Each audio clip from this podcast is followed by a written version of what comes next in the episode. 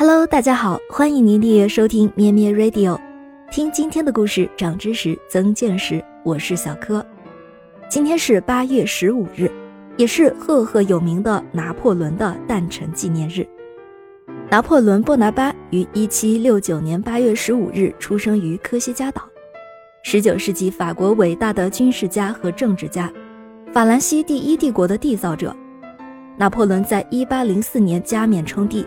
把共和国变成了帝国，在位期间，对内他多次镇压反对势力的叛乱，颁布了拿破仑法典，完善了世界法律体系，奠定了西方资本主义国家的社会秩序；对外，他率军武破英、普、奥、俄等国组成的反法联盟，打赢五十余场大型战役，沉重地打击了欧洲各国的封建制度，捍卫了法国大革命的成果。他在法国执政期间多次对外扩张，发动了拿破仑战争，成为了意大利国王莱茵联邦的保护者，瑞士联邦的仲裁者，法兰西帝国殖民领主。在最辉煌的时期，欧洲除了英国之外，其余各国均向拿破仑臣服或者结盟，形成了庞大的拿破仑帝国体系，创造了一系列军政奇迹与短暂的辉煌成就。拿破仑于1814年退位，随后被流放至厄尔巴岛。1815年建立百日王朝后，再度战败于滑铁卢后，再度被流放。1821年5月5日，拿破仑病逝于圣赫勒拿岛。直到1840年，他的灵柩被迎回法国巴黎，隆重安葬在法国塞纳河畔的巴黎荣军院。今天我们就讲几则有关拿破仑的小故事。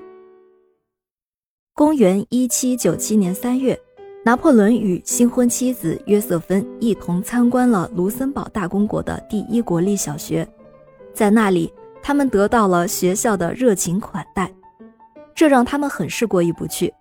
为了表示自己对学校的感谢，拿破仑临走时向学校赠送了一束价值三路易的玫瑰花。他说。玫瑰花是两国友谊的象征。为了表示法兰西共和国爱好和平的诚意，只要法兰西共和国存在一天，他将每年向该校赠送一束同样价值的玫瑰花。后来，由于多年的战争，拿破仑早已忘记了青年时的诺言，而卢森堡这个小国却把这段欧洲巨人与卢森堡孩子亲切和睦相处的一刻载入了史册。可谁也不曾想到，一八九四年，卢森堡向法国政府致函，提出玫瑰花债务的索赔，并给了法国政府两个选择：第一，从一七九八年算起，用三路易作为一束玫瑰的本金，以五厘复利计息，全部清偿；第二，要么在法国各大报纸上公开承认拿破仑是个言而无信的小人。法国并不想损害拿破仑这位民族英雄的声誉，于是决定接受卢森堡的索赔。可是，当财政部计算出需要赔付的金额后，却令法国大吃一惊。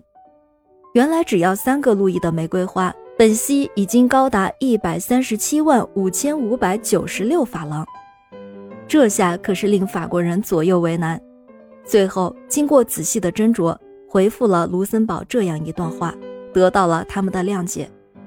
今后无论在精神上还是在物质上，法国将始终不渝地对卢森堡公国中小学教育事业予以支持与赞助，来体现我们的拿破仑将军一诺千金的玫瑰花誓言。